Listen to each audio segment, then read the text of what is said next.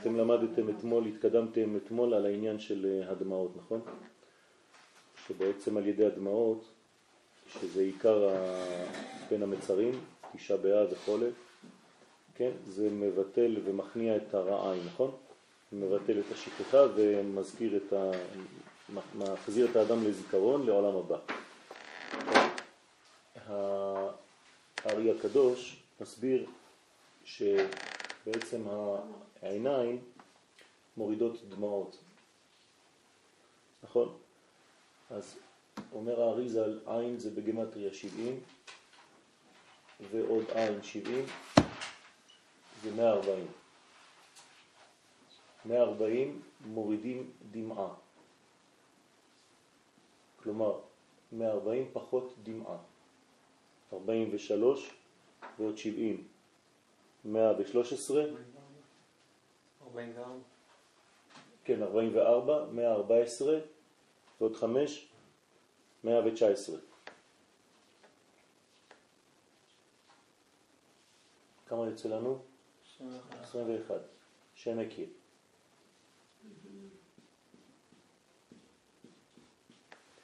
זאת אומרת ששם אקיה, שהוא השם של הגאולה, של העתיד, של האופטימיות,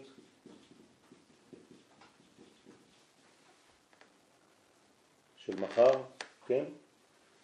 זה השם שגואל, הוא בעולם הבינה, כלומר שזה ממתק כל הדינים, כי הדינים נמתקים רק בשורש, נכון?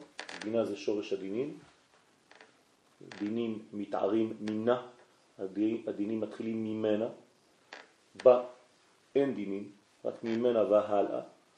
לכן כשבוכים בעצם מגיעים למיתוק. אז השם הזה הוא בעצם שם המיתוק. אז לכן הדמעות, כן, ממתקות והן גם כן בינה, מה זה בינה? איזה עולם זה? עולם הבא. נכון? עולם הבא. אז זה אלמא דעתו. שמה זה הזיכרון. בסדר? כל מה שהוא אמר פה, כל, כל מה שלמדתם פה ב, ב, בשמות, בסדר? אתה יכול לחזור על השיר של מי השם המפורש ל... אקיה. אוקיי. אקיה כן. זה, זה השם שהקדוש ברוך הוא מופיע אה, בו אל משה ואומר לו אהיה אשר אהיה. נכון? השם הזה הוא בעצם מורה על מחר. לא אני, אלא אהיה. כלומר, יש מחר. אם יש מחר, זה אומר שיש בעצם אופטימיות, יש עתיד. ומה אומר רש"י שמה? בשם חז"ל, אהיה איתכם בגלות זו, כמו שאהיה תמיד איתכם. תמיד אוהב אתכם, תמיד אהיה איתכם. אז אין לכם מה לדאוג. אז יש כאן איזה מין אופטימיות של קשר שאף פעם הוא לא יעזוב אותנו. בגלל ששם אהיה הוא מיוחס לבינה, כמו ששם הוויה מיוחס לזעירנפין, שם אהיה מיוחס לבינה, תמיד. למה לרחל אומר לה, מיני קולך מבכי? זאת אומרת, אז למה הוא רוצה שתתמנה מבכי? לא, הוא אומר לה, בכית, מספיק, עכשיו תפסיקי. זאת אומרת, יש זמן שזהו, זה ממותק. היא כבר בכתה, אם הוא אומר לה מנעי קולך מבכי, זאת אומרת שכבר בכית. זה בסדר, עשית את מה שצריך לעשות. אז מה בעצם כשאדם בוכה? אז כשאדם בוכה, אז הוא בעצם מגלה את העולם הבא. הוא מגלה את עולם הזיכרון. הוא עולה ישירות לשורש של הדינים, ו- ולכן הכל מתמתק. אבל לא כל בכי אופטימי. מה? לא כל בכי הוא... זה השורש של הבכי. איך הוא יקבל אותו זה כבר משהו אחר. זה, זה העניין. כלומר, השורש של הבכי זה אופטימיות. זה בא למתק. תמיד זה ממתק. גם אצל אדם שמאוד כואב, כשהוא בוכה, משהו אצלו נרגע. נכון, אפילו פיזית. פיזית. בסדר? עכשיו, זה משחרר משהו. עכשיו, איך הוא יקבל את זה או לא, האונדורפין שיוצאת ממנו, כן? זה גורם אצלו למעלה עליונה, וזה הוא צריך כבר לדעת מה קורה שם בפנים בתהליך.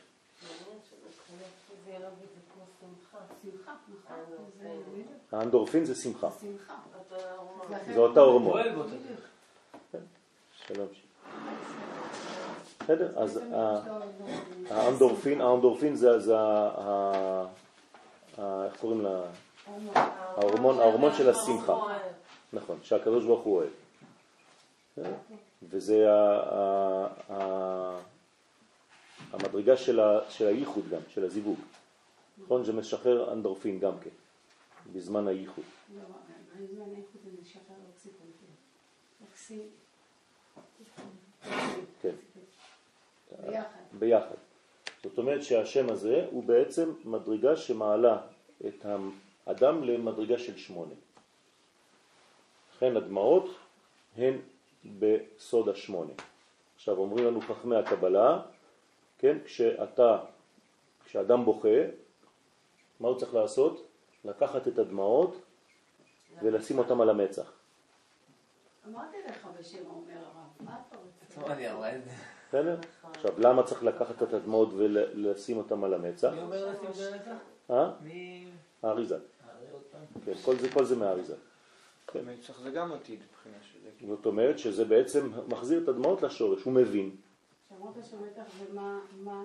זה שם מה חדש, זה השם של הגאולה. כלומר, הבנתי את מה שקורה, אני לוקח את הדמעות ואני יודע שעכשיו יש בעצם צמח, יש בעצם עתיד, יש משיח. בסדר? לסיטואציה שלי עכשיו, העכשווית. אני לא מדבר על המשיח הכללי, הגול, כן? אז זה כאילו הכרה בזה? בדיוק. זאת אומרת, אצלי הגיע משיח. בסיטואציה הזאת יש לי כבר גאולה. בסדר? אז זה, זה מה שזה מביא. ואז אומר הארי הקדוש, כשהוא עושה את הדבר הזה, יכול לבקש מה שהוא רוצה, והקדוש ברוך הוא מקשיב בצורה ממש, כי שערי דמעות אף פעם לא ננעלים.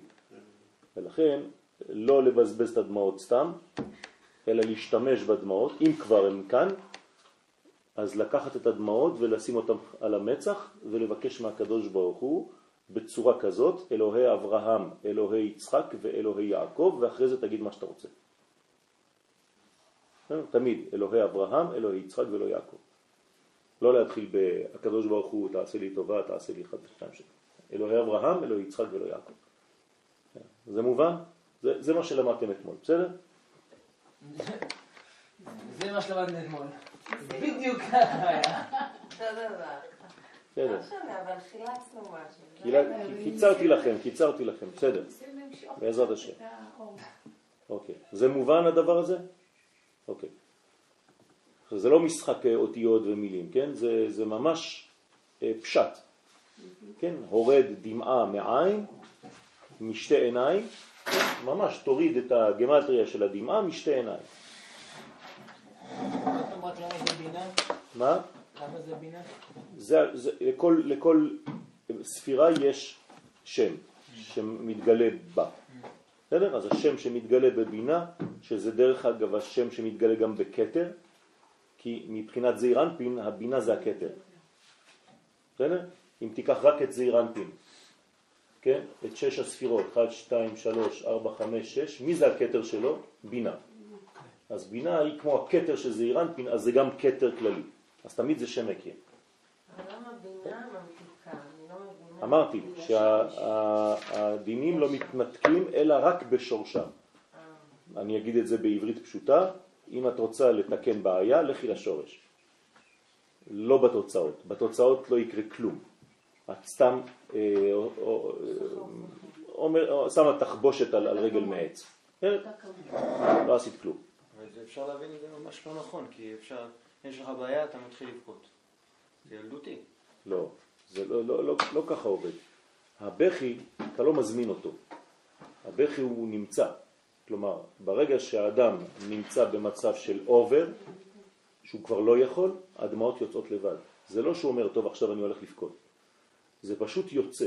זה לא דבר שאתה מזמין אותו. אבל אנחנו לא מדברים על הבכי שהילדים בני שלוש. לא, לא. אנחנו מדברים, מדברים על בכי של עומק, שבא מהעומק שהגוף כבר לא יכול להכיל, הנפש כבר לא יכולה להכיל, אז חייב משהו לצאת החוצה. בסדר? יוסף כזה. מה? נכון, לא יכול להתאפק.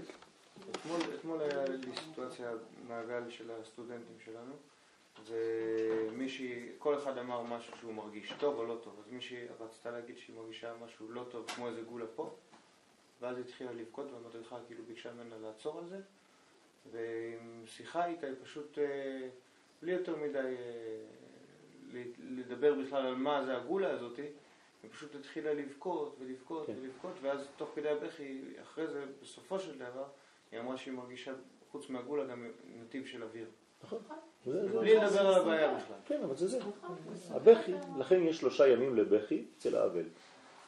כן, שלושה ימים של בכי אצל האבל זה טכניקה שהיא לא טכנית. כלומר, קורה, כי באופן אוטומטי האדם בוכה, ומה שקורה לו בפנים זה התהליך הזה.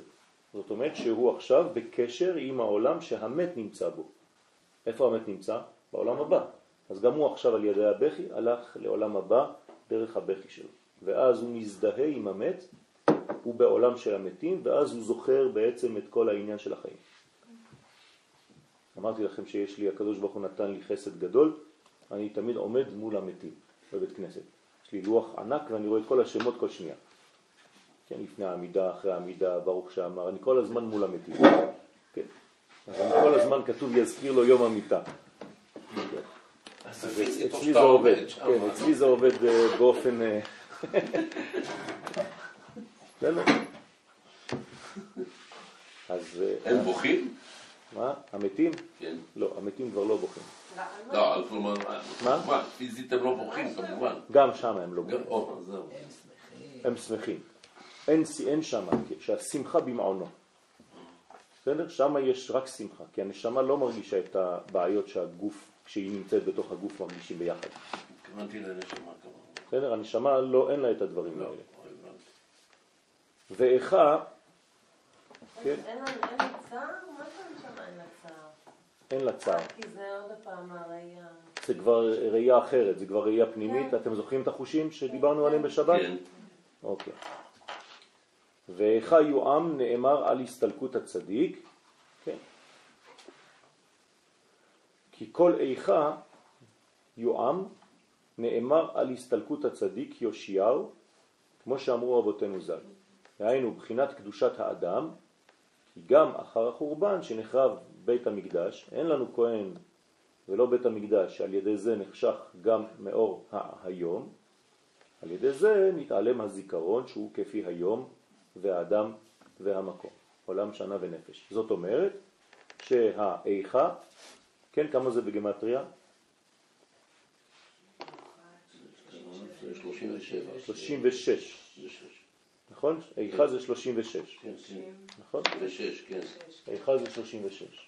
כלומר, זה בעצם כל המדרגה של זעיר אנפין. זה 36, זה המדרגה של הקשר בין העולמות. אז כשאומרים איכה, כן, תסתכלו במהר"ל בנצח ישראל פרק י"ב. שם מסופר, מסביר אה, המהר"ל את הסוד הזה של איכה. כן, למה זה 36? כן, מה הקשר בין האיכה לבין 36? ודעת לנפשכם נעם. אף על פי כן, אז יש חושך, בית המקדש זה אור. אתם שמים לב שבבית המקדש הכל הפוך? בעולם הזה כתוב ויהי ערב ויהי בוקר, וכל מה שקורה בבית המקדש זה מבוקר עד ערב. נכון? הקורבנות לא כתוב מערב עד בוקר, כתוב מיום ולילה. למה? כי בית המקדש הוא בעצם ממעלה למטה. אז זה מתחיל ביום, כי הקדוש ברוך הוא בחינת אור, כן? והבריאה היא בחינת חושך. יוצר אור ובורא חושך. אז זה בית המקדש. אבל כשאנחנו בעולם הזה, אנחנו מתחילים מאיפה? מהחושך. אז ויהי ערב ויהי בוקר. אנחנו הולכים ממטה למעלה. הבנתם? אז בית המקדש זה בעצם מצב הפוך לעולם שמחוץ לבית המקדש. אז כשבית המקדש חרב, אנחנו רואים בעצם שהחושך, הא- האור כבר לא יורד אל החושך, אז החושך לא מואר. בית המקדש בעצם הוא אור שיורד לחושך, שמאיר בחושך. וברגע שאין בית מקדש, אז אנחנו מרגישים שהחושך הוא חושך, ואין בו אור, כי שום דבר לא מאיר אותו. אז צריך להפוך את הסדר הזה ולהתחיל לבנות את בית המקדש, קודם כל ממבט פנימי, ועד שהבית בעצם מופיע באופן גלוי. מה כן, כן. יוצר לבורא? הבדל אה, עצום, זה שני עולמות, יצירה ובריאה. כלומר, יוצר זה ביצירה, כלומר אין מה לברוא, אין מה לברוא כבר, כן? אז יוצר אור, ממה שיש כאילו? הבריאה הראשונה היא חושך, כלומר שכחה, חיסרון. זה מה שהקדוש ברוך הוא ברא. הקדוש ברוך הוא ברוך יוצר אור ובורא רע, ככה כתוב בפסוק. לא כתוב יוצר אור ובורא חושך, אנחנו המצאנו את זה. חז"ל הפכו את הפסוק. הפסוק אומר יוצר אור ובורא רע. לא כתוב, אין, אין פסוק כזה יוצר אור ובורא חושך. בסדר? רק הסנהדרין, חכמי הסנהדרין, הפכו את יוצר אור ובורא רע ליוצר אור ובורא חושך. אז בעצם כל דבר שאנחנו גם בתפילה, בעצם יש לנו מצב שהוא חיסרון, כן. אנחנו צריכים להגיע, אותו על ידי הזיכרון. הזיכרון, כן. והמנגנון המצליח ביותר זה הדמעות. כן, אני רק חוזר למה שהיה שם. נו, אז איך אנחנו צריכים להרגיש שאם הוא יוצר אור ובורא? יפה, כלומר, הבריאה של הרע, כן, היא הבריאה הראשונה, בראשית ברא אלוהים את השמיים ואת הארץ, זה כבר נקרא חיסרון, כי רע זה חיסרון, נכון? זה חוסר אור. זה נקרא בורא רע. אוקיי? עכשיו, מה אני עושה עם זה? מה זה, למה, למה ביצירה יש אור? הרי בריאה זה למעלה מיצירה, נכון? אז אם בריאה זה רע, וזה עולם עליון, ויצירה זה, זה אור, יוצר אור, יצירה, יוצר, בורא. אתם איתי או לא? כן. אוקיי, אז ברגע שיש בורא רע, כן? למה ביצירה שזה עולם נמוך נאמר אור? האור יוצא רק מהחושך. לא. זה לא שהוא יוצא, הוא מתגלה. לית נהורה אלא מגו חשוכה. אבל זה, זה, לא, זה לא העניין. העניין הוא שהוא קרוב אלינו יותר. אנחנו פה, נכון? כן. אנחנו למטה. מבחינתנו, כן? אנחנו קרובים ליצירה של האור. אבל מה זה יצירה של אור? אנחנו רואים, אנחנו חושבים שאנחנו רואים דברים. באמת, העליונה יש חיסרון, ואנחנו לא מרגישים את החסרונות האלה. כן. לא. אנחנו מרגישים, הרגשת יתר. של חיסרון. לא? לא. מה שקרוב אלינו לא? זה משהו אחר. מה שקרוב אלינו אנחנו רואים, נכון? אנחנו חושבים שאנחנו תופסים. כן, אני נוגע בזה. מבחינתי זה קיים, כן. אבל האמת היא שמבחינתי הפנימית זה חושך, כי אני לא מבין כלום. אני חושב שאני רואה. אני חושב שאני באור. בסדר? רע זה חיסרון, זה לא שליליות. עוד פעם, מה שאתה חושב שאתה אוחז בו, אתה באמת לא אוחז בו. לא לא... אנחנו. חושבים שאנחנו תופסים משהו, למשל עכשיו חשבתם שהבנתם מה שהסברתי, נכון? גם אני. האמת היא שביחס למדרגה האמיתית של הדבר, זה אוחזים. כלום. בסדר? זה ניצוץ. מה, מהאין סוף שהוא מבחינתנו חושך, כי אנחנו לא מבינים, לא רואים. ככה צריך להבין את הדברים. איך הולך המשפט? בורא אור יוצר, לא, יוצר אור. יוצר יוצר אור. אור ובורא רע. ואחר כך?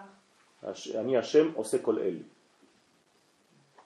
עניין של חיי העולמות. נכון, אפשר אני השם להכניס את זה לאצילות, ועושה כל אלה כן, לעשייה. כן. זאת אומרת, חוץ מזה, לפני שאת נכנסת לספירות, אופטימיות. לא, אני לעולמות. אותו אל- לא, המשכתי את העולמות. לא, לא חשוב. עכשיו אני מסביר קודם כל למה. לפני העולמות. עולמות זה כבר קבלה. פשט, לפני. אני השם עושה כל אלה, למה? שלא תחשוב שיש אל אחר, חז ושלום. בסדר? שעושה, יש אל של טוב והאל של הרע, חז ושלום, ושניהם נלחמים כל הזמן.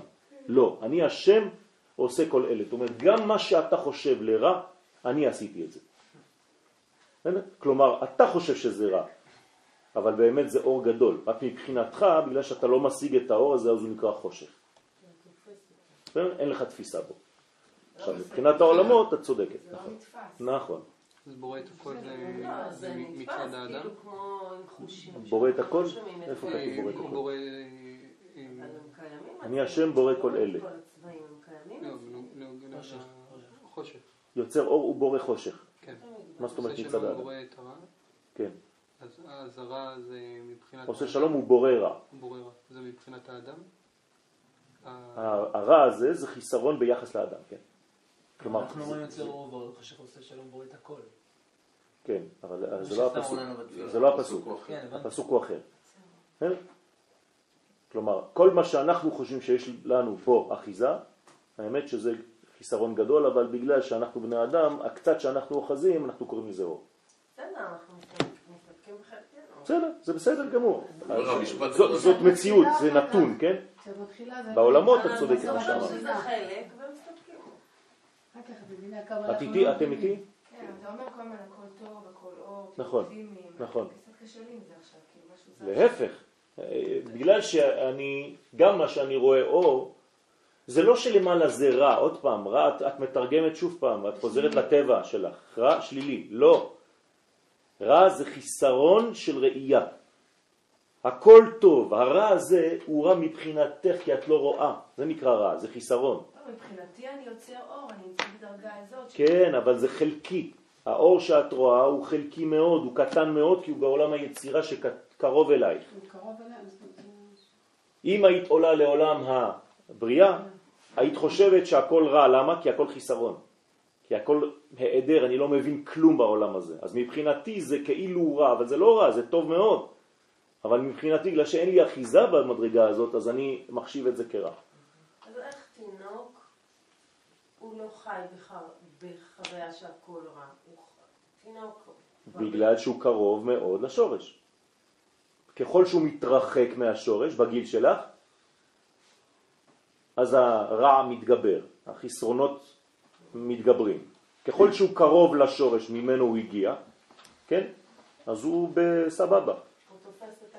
נכון. יש לו, יש לו עדיין זיכרון חז חד מהעולם שהוא בא ממנו. אז לכן לכן אנחנו צריכים את הזיכרון מוחשי. נכון, לכן אנחנו אוהבים לקחת תינוק ולהריח אותו, נכון? נכון. למה?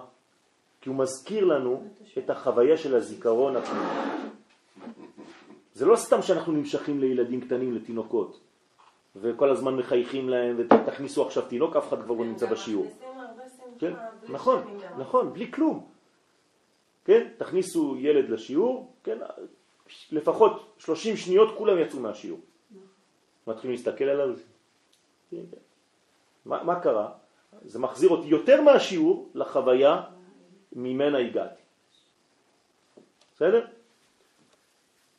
כלומר, זה, זה מפגיש אותי עם הילד שבי, עם הראייה הראשונית. עם הראייה הראשונית שלי, של העולם העליון. גם חיות. אה, נכון. נכון, כי הן טבעיות, הן שורשיות והן זהותיות ולא משקרות. כל דבר שלא משקר מושך אותנו. כל דבר שקרי דוחה אותנו. אמן. בסדר? ככה זה. כלומר, את צריכה להגיע למצב שכשאת אה, שומעת לשון הרע, את הולכת להקיא. פיזית. זה שילדים לוקחים סמים, זה צריך אה, לדחות אותם. נכון. כלומר, הם לא לוקחים סמים בגיל שהם עדיין קרובים, הם לוקחים סמים בגלל שהעולם שלנו מתרחק הרבה יותר מהר היום מהשורש שלו, על ידי האינפורמציה החיצונית. כלומר, ילד שכל היום בגיל 10 נמצא עם האייפון שלו ועם הדברים שלו, הוא חשוף יותר מהר, כן, לעולם של המבוגרים. העולם של הדיכאון. עולם המבוגרים הוא עולם של דיכאון. עולם של ילדים הוא עולם של שמחה. ככל שאתה גורם לילד להיות זקן מהר יותר, זה מה שאנחנו עושים היום. כלומר, גיל ההתבגרות היום זה כבר לא 16 או 17, קראו לזה גיל טיפש 10 בזמני, היום זה גיל 10. מה עשינו? הורדנו בעצם את הגיל. כלומר, הילד עכשיו הופך להיות מבוגר בגיל 10, ולכן הוא נכנס לעולם של פחדים, לעולם של דיכאונות כבר בגיל 10. גם פיזיולוגי. אז הנה, אני, אני אומר את מה שקורה ב- בפנימי, אם אתם מאמתים את זה גם מבחינה פיזיולוגית. אוקיי, אז גיל ההתברגות ירד, כן? מוות? אוקיי, אז אני לא, אני לא מדבר מבחינה פסיכולוגית כי לא למדתי את זה, כן, אני לא למדתי פסיכולוגיה, אני פשוט מדבר מעניין של השגה תורנית. והם נמשכים לזה, הילדים נמשכים לזה. כן, כי הם נופלים, כי שמה זה, זה עולם שנראה לנו יותר, אה, חופשי, ככה. לא, לא, יותר אמיתי. כלומר, הם יגידו, כן, שהאמת היא זבל. העולם הזה זבל. אבל זה גם ילדים. הם אומרים את זה. הם לא חשופים גם להרבה אמת, זה צריך גם לזכור את זה. זה מה שאני אומר, הם חשופים רק לעולם של המבוגרים הדיכאוניים. כשילדים כאלה חשופים נכון. למשהו שהוא אמיתי, הם ישר נכון. לזה. אז יש להם כל מיני תוכניות ריאליטי, שקוראים לזה ריאליטי, שזה שקר גמור, זה לא ריאליטי בכלל, כן?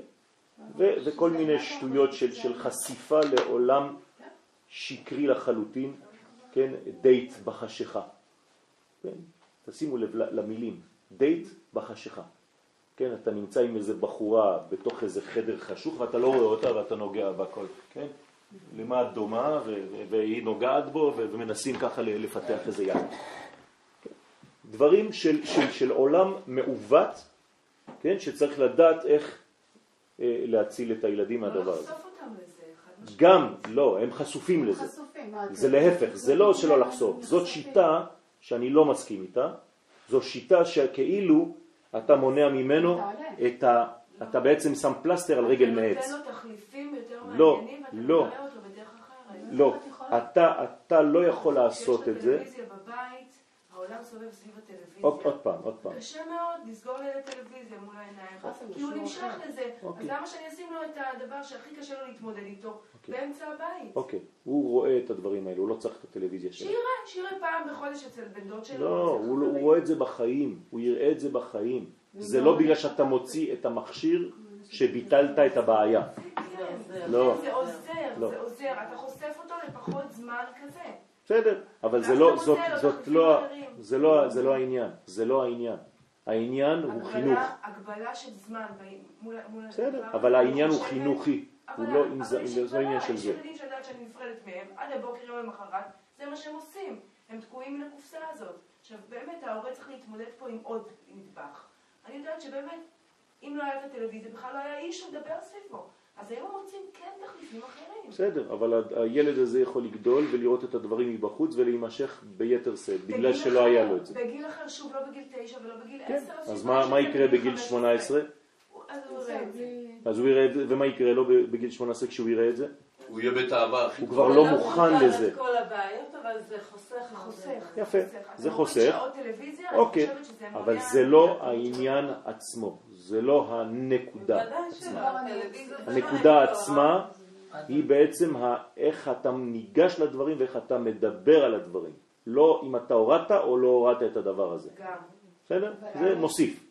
דרך אגב, יש הרבה אנשים שיש להם טלוויזיה בבית והיא לא דלוקה בכלל. אבל זה לא רק טלוויזיה, פה הנקודה. וחוץ מזה יש להם אינטרנט ויש להם מחשבים נכון, ויש להם הכל. ויש להם אה, אבל פלאפונים.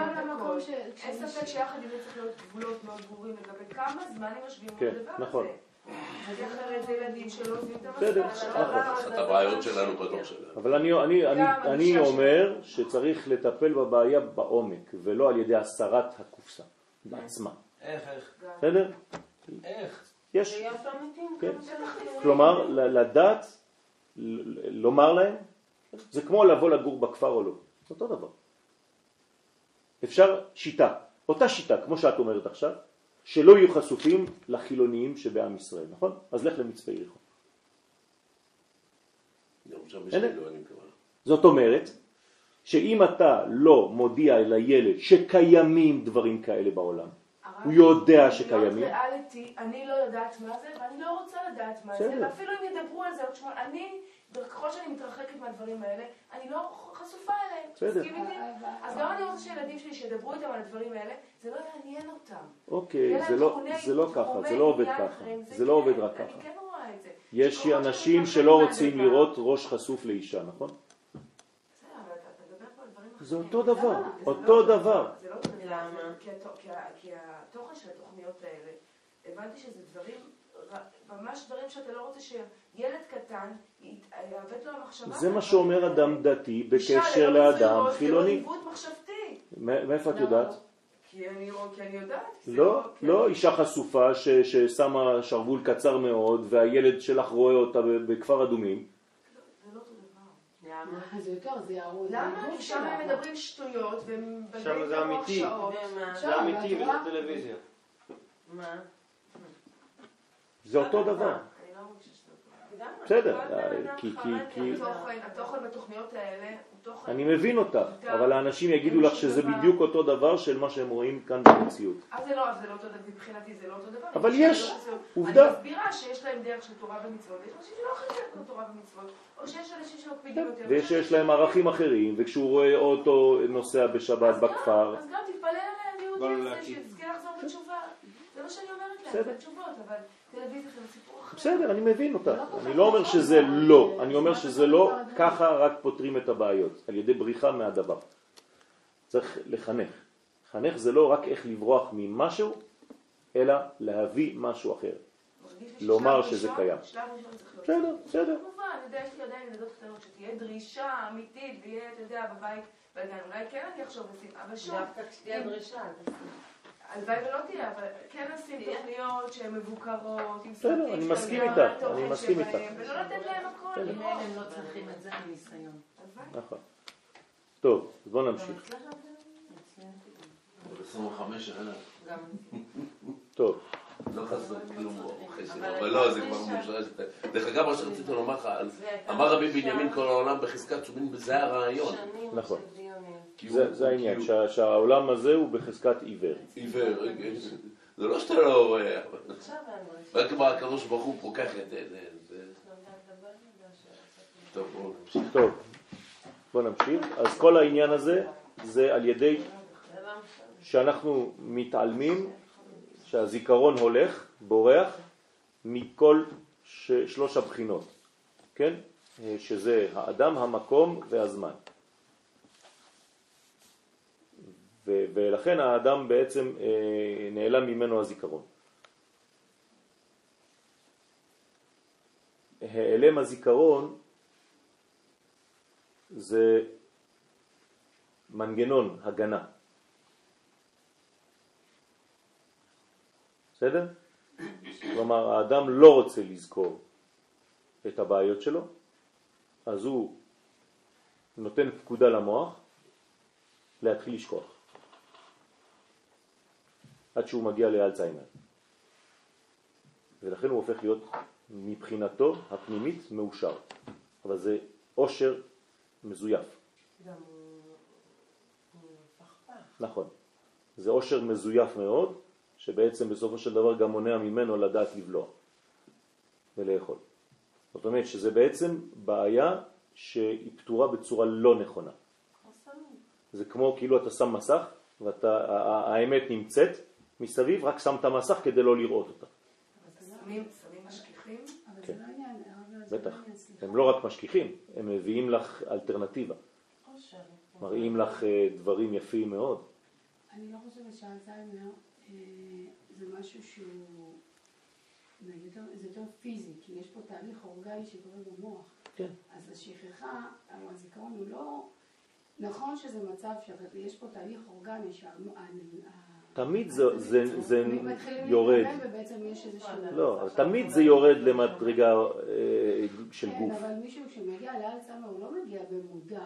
נכון? זה לא חשוב, הוא עשה עבודה פנימית על עצמו כדי להפסיק לדאוג, ואז זה מתורגם בגוף. כן, זה, אני אגיד לך, אני אגיד לך אה, דוגמה, כן? אדם שילד, ילד קטן, שלא למד בשביל המבחן מחר. הוא יכול להיות חולה פיזית אמיתית, להקיא. כן. נכון. ואז אמא שלו תגיד לו, אתה לא הולך היום לבית ספר. יש לך חום והכל. איך הוא הביא לעצמו את זה? הרי הוא לא חולה. הפסיכי שלו, הפסיכולוגיה שלו, כן, מתורגמת, זה נקרא פסיכוסומטי, כן, וזה מכניס לו לגוף הכרות והכל כאילו הוא חולה. כלומר, המנטל שלט על הגוף ואמר לו, מחר אתה חולה כדי שלא תלך למבחן. אבל גם אם הוא למד למבחן, תקופת מבחנים... נכון, יש, תלוי איך, איך, איך זה מתורגם אצל כל אחד. אבל לעומת זה ליולדת, יש בכוונת השכחה כדי שיהיה רצון להביא אה. עוד כי פעם, אחרת אם יהיה את הזיכרון של כל הזמן כמה היא נמצאת בכאב. זה נכון. אז- אז לא יהיה... אבל כשזה מוגזם, זה שכחה של הכל. ועוד פעם אנחנו חוזרים לחושים, אנחנו חוזרים לחושים שדיברנו עליהם, כשאתה שוכח חלק אתה שוכח גם את השני, כי אם אתה עוצם את העיניים פה, אתה עוצם גם לטוב וגם לרע. אתה, אתה כבר לא רואה כלום. אז זה ממש דק הדבר הזה. לכן אף על פי כן יש לנו תקווה, כן? כל מה שאמרנו עכשיו, כן? מה התקווה? בכל דור על ידי צדיקי האמת שמאירים לנו את הזיכרון. כלומר, אתה צריך להיות בקרבת צדיק שתמיד מקשר אותך לעולם הבא. דיברו על הרב עובדיה יוסף, על הזיכרון שלו. בסדר? זה, זה המדרגה. הרב עובדיה יוסף זה עוד סיפור, כן? מה שאני דואג מאוד זה שמה שקורה עכשיו זה יהפוך להיות אה, עוד יותר מסוכן. נכון. בגלל שהם לקחו את כל החיצוניות ועכשיו מדברים רק על אה, גזרות של, של, של צבא ושל זה, לקחו את כל הדברים הזה וניפחו אותם. אז עכשיו זה כבר לא בכלל מה שאנחנו חושבים, כן? אנחנו מדברים על הצדיק עצמו, אבל התוצאות הן אה, מאוד מסוכנות לחברה שלנו, כי זה בעצם אה, שיטה שדוגלת ב... כן? לא, לא להשתתף ב, בכל מה שקורה במציאות הישראלית. וזה זה, זה, זה אסון בפני עצמו, כן? לעניות דעתי. כן. לא, לא, זה, בדיוק העניין, לקחו רק את הדברים הקיצוניים האלה, וזה מה שקורה. כלומר, אפילו בשבעה מדברים רק על זה. כל, הדיבורים בשבעה זה רק על זה. רצה? כאילו, זהו, זאת גזירה, היו לא תהיה, אנחנו לא נשרת בצה"ל, ולא נעשה כלום, ולא נעשה בזה, ולא נעשה בזה. כלומר, לקחו את הזה, זה השבעה. אם אתה מדבר על הצדיק בשבעה, בסדר גמור. נתת לנו מדרגות, נתת לנו תורה, נתת לנו... לא. אבל אנחנו אנטי מדינה. וזה הפוך ממה שהתזה כן. שלו. אז, אז לכן הדברים מאוד דקים וצריך להיזהר מאוד. כן? ואני חושש מהדבר הזה, אני מתפלל שזה לא יהיה ככה, אבל זה מה שאני חש, זה מה שאני מרגיש, שזה הולך למדרגות כאלה. וגם התקשורת שאולי הרב, הצדיק היה אה, מאזן את ה... הצדיק הוא תמיד רחוק מהתלמידים שלו. תלמידים תמיד לוקחים את מה שבא להם, כן? והמריבות הן תמיד בין התלמידים של הרב הזה לבין התלמידים של הרב השני, אבל הרב עצמו אף פעם לא רב עם הרב השני. הוא גם לא כל כך קיצוני. נכון. נכון. נכון. חבל.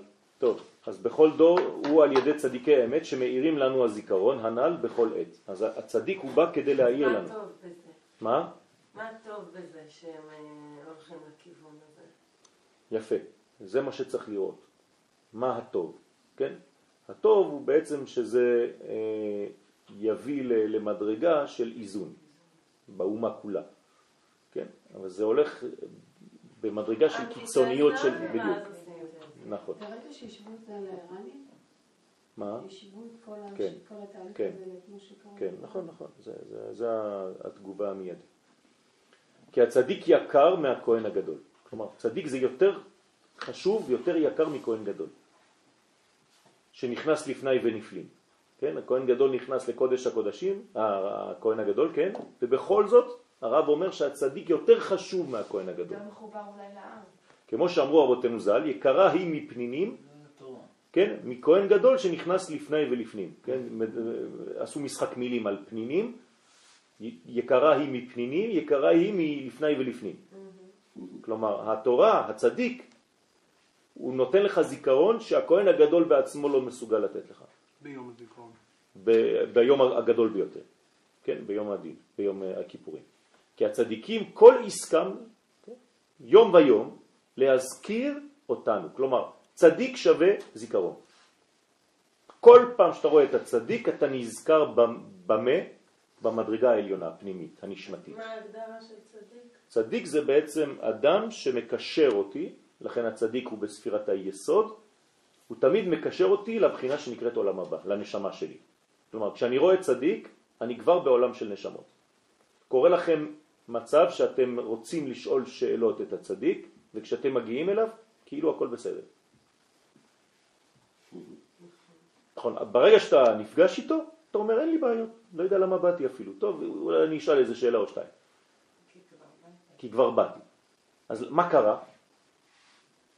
כי ברגע שפגשת את הצדיק, לאן הוא הביא אותך?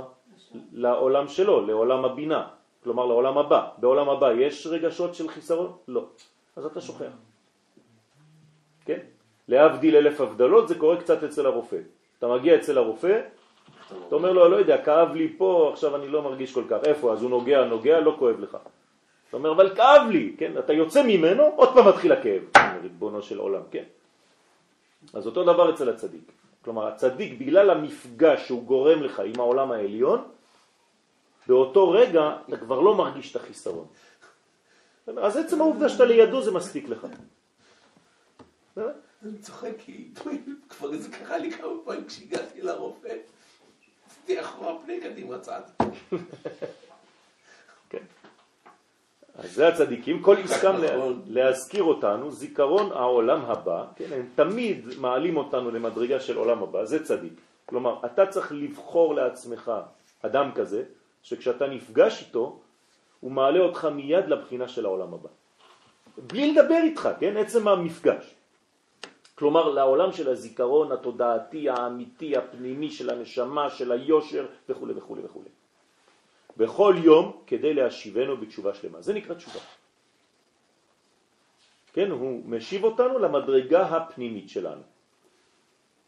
כי זה כל אישם וכל חפצם בעסקם עמנו. כלומר, מה הצדיק רוצה? את זה. כן, שתראה את העולם בעיניים הפנימיות.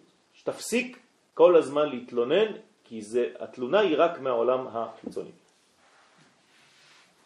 שהכל הוא כדי להזכירנו בחינת זיכרון הנ"ל. כלומר, הוא מחזיר אותך לזיכרון. כלומר, כתוב על המצח של הצדיק זיכרון. בכלליות ובפרטיות. כן? וכמה וכמה תחבולות נפלאות ונוראות. כלומר, איך זה קורה? אומר הרב, זה תחבולות נפלאות ונוראות, כלומר, זה מדרגה שהקדוש ברוך הוא חונן את האדם הזה, כדי שהמפגש איתו כן יהפוך אותך. יחבר אותך עם השורשים העליונים, ואז אתה, הכאב שלך, כן, אתה רק נכנסת ויצאת, כאילו הכאב שלך הלך. זה, זה משהו שהוא נולד איתו. לא. כולנו נולדנו עם זה, אבל הוא פיתח את זה. גם את יכולה להיות כזאת, גם אני יכול להיות כזה. כלומר, אני מנסה לעשות כל החיים שלי עבודה כדי להגיע למדרגה הזאת, כדי שכשהחבר שלי ייפגש איתי, רק עצם העובדה שהוא ראה אותי שתי דקות ויצא, כן, הוא כאילו נרגע. לא עשיתי כלום. כולנו כאלה עכשיו. אנחנו בסדר? אנחנו כולנו נולדנו עם זה, יש לנו את התכונה הזאת לכל אחד מאיתנו, כי נולדנו קשורים ועמך כולם צדיקים, אבל לא כולם פיתחו את זה בצורה אה, אה, לזהות, נכון. יש רגעים שהצדיק שבך. מופיע ומרגיע את הרשע של אותו, אותה שנייה שבך. בסדר? הצדיק הוא כמו מה שאמרנו על הבית מקדש, שהוא מתעסק עם האור אל החושך. נכון. לחבר עולם הבא נכון, עם עולם נכון, הזה, נכון. ומי שמתחתיו הוא כאילו נכון. צריך לדאוג הפוך. נכון. לחבר עולם הזה עם עולם נכון, לכן מיתת צדיקים יותר חמורה משריפת בית המקדש. כי זה, זה הבית המקדש. הוא בית המקדש. הצדיק הוא בית המקדש מהלב. כשאין בית מקדש, מי זה בית המקדש? הצדיקים. הנה הוא ממשיך. היכל השם המה. ל"ו, לך. נכון. אז למשל, אם אני נכון. חוזרת למה שקורה בשבעה הזו, אז אם מה שהם מנסים לעשות, אם אני מבינה נכון, כאילו הם מנסים להביא מהנשמה של הצדיק, כאילו מלמעלה, הם מנסים כאילו הם גם להיות למעלה ולהביא לנו את זה למטה. אז היום, היומרה כאן היא טובה. כן. תמיד זה טוב, תמיד הרצון הוא טוב. נכון? צריך לדעת איך, איך אתה מביא את זה. האם זה, זה, האם זה אמיתי, פנימי, או שזה מצטלם טוב. זאת הבעיה. או שזה איזה תעתוע. נכון. אבל וצריך אומץ בשביל זה כדי לצאת ממנגנון ולהגיד לא, אבא לא התכוון לזה. בשביל זה צריך אומץ. כי יותר קל ליפול לתוך אותו עניין. להגיד אה, ממקום אפילו שרוצה להביא את הטוב, אבל כאילו לטעות ולא להבין את המקום שלנו. בדיוק, בדיוק. לחשוב שאנחנו יותר מחוברים בדיוק. ואנחנו בעצם צריכים לבוא מלמטה. נכון, ולכן צריך כל הזמן איזה אישור, כן, מהצדיק באמת, האם הבנתי טוב את הדברים. אם אני נכון. זה נקרא חזרה. לזה חוזרים על שיעור. החזרה על השיעור זה כדי לראות אם הפנמתי טוב את הרעיון ולא הבאתי אותו, אם אני לא מביא אותו למדרגות לא נכונות. בסדר? כי תמיד ה- ה- היצר הוא מאחרינו ומלפנינו. כן? אז זה מה שאנחנו אומרים בתפילה, נכון? והסר מאיתנו, כן? את, ה- את, ה- את השטן מלפנינו ומאחרינו. כלומר, לפני ואחרי. לפני הוא פועל בצורה X, אחרי הוא פועל בצורה Y, גם לא יש תחבולות. וזה תחבולות. בסדר? אה, בוא, בוא נסיים. כן, הוא ממשיך פה בדיוק. בנימה, בוא נסיים בנימה. בנימה אופטימית, אבל בעוונותינו הרבים, גם הצדיקים האלו הסתלקו בעוונותינו, ועל כן באמת קשה סילוקם כפליים כחורבן בית המקדש. הנה מה שאמרנו. כמו שאמרו אבותינו ז"ל. ועל זה כונן כל איכה, כן, יואם וכו'. וזה בחינת אני הגבר, ששם מדבר הרבה ברוח הקודש לנפשו בשביל כל אחד מישראל. איך צריך כל אחד לדבר לנפשו, אולי יוכל להזכיר את עצמו, אף על פי כן, עד שישוב אליו יתברך. כלומר, כל אחד צריך למצוא את הצדיק שנמצא בו, נקודת הטוב שנמצאת בו. לאו דווקא לצדיק שנמצא בעיר, שאתה הולך לראות אותו, אלא קודם כל להיפגש עם הצדיק שבך. ויש בך אחד כזה, תוציא אותו מהחושך לאור, כן, תושיב אותו על כיסא בתוך הנפש שלך, ותנסה להיפגש עם אותו צדיק, כן, אחת לשבוע לפחות. עד שתצליח להיפגש איתו כל יום. מה זאת אומרת להיפגש איתו? להיחשף אליו, לשמוע את מה שיש לו לומר לך. כלומר, לשמוע את, את הנטיות הפנימיות של הנשמה שלנו. שהיינו בסוכה של הרב, שדיבר הרב לתנ"ך. כן, הוא אמר, מי פותח ביומן ויש לו פגישה עם עצמו שבוע? נכון, אה, זה אהבתי את זה. נכון. יפה. עד כאן להיום. אדוני לעולם, אמן.